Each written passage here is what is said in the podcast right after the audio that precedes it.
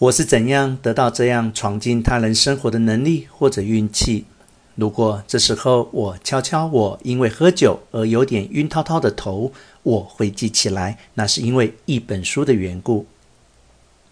作者分享他的起源，我只是一个受到引诱的读者，我没有什么了解他者的能力，那不过是来自作者一两句起化学作用的叙述语句。一本书有时不只带你去一家或者两家餐馆。在这个例子里，因为第一天的尝试奏效，我把背包里的其他书都丢在旅馆里。我已经决心要追随这一位从美国移居到托斯卡尼的女作家艾米丽·怀斯·米勒，以及她以无限的热情所写的《佛罗伦斯贪吃鬼指南》。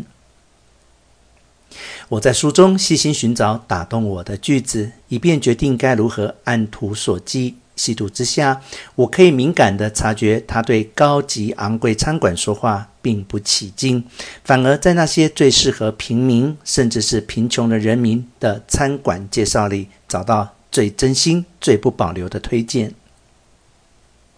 但对我来说，那些试图说服我等繁重的文字里，充满了令人惊喜。神奇的新知识，譬如说，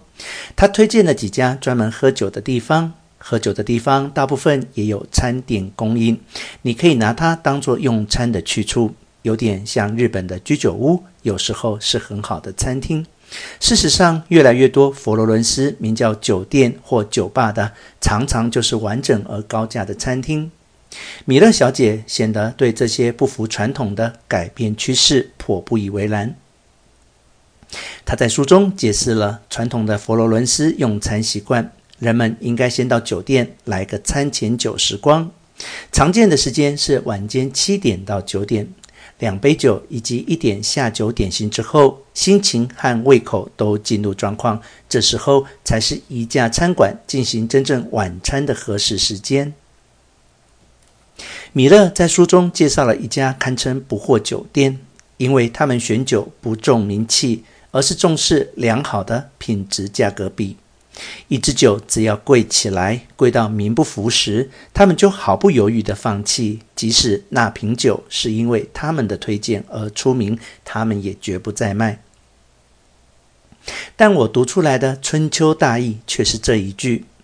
他们想恢复威尼斯酒店传统气氛，人们在餐前到酒店试一杯有意思的酒，吃一点小点心。他们甚至在晚上八点就关门，那是典型的佛罗伦斯晚餐时间。米勒小姐赞许这家酒店维持传统，谦冲自意，默默为顾客寻找物美价廉的好酒，不抢餐厅的生意与风头。她也顺便批评了别的酒店，不像其他酒店，他们只不过是铺上桌布、点上蜡烛，就化身成了过度收费的餐厅。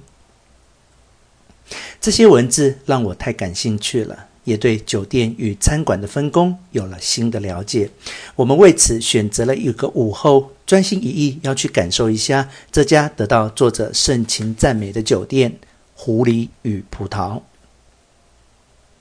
酒店其实位于观光地带，就在过了老桥不远处，但确切位置却隐秘的令人意外。我在桥头绕了一遍又一遍，遍寻不着，最后只好走进一家小裁缝店，向一位满脸倦容的裁缝妇人问路。不会半句英文的裁缝妇人好不容易才搞清楚我的问题，却又无法用意大利文让我明白她的答案。她只好叹了口气，挣扎爬起身，带我走到一个上坡转弯处。真奇怪，这个地方我已经绕经几次。本来山穷水尽已无路，现在柳暗花明，冒出一个小广场。广场边上几张铺了大理石桌面的铁桌铁椅，一家树荫下的小酒店赫然在望。店里头加上密密麻麻摆满了酒，几乎每瓶不同，简直让我眼花缭乱。店内只有一个吧台和两张小桌子，早已坐满喝酒看书的顾客。室外树荫下倒有较多座位，我向一位头发发白的年老侍者要了树下的几个座位，表明我们是来喝酒的。老先生也会心一笑，转身拿来一本大簿子，里面也密密麻麻是按地区排序的酒名，价格则多半极便宜，低的不过八九欧元，偶尔有贵一些的，也不过是三十或四十欧元，最多的酒款价格落在十二三元。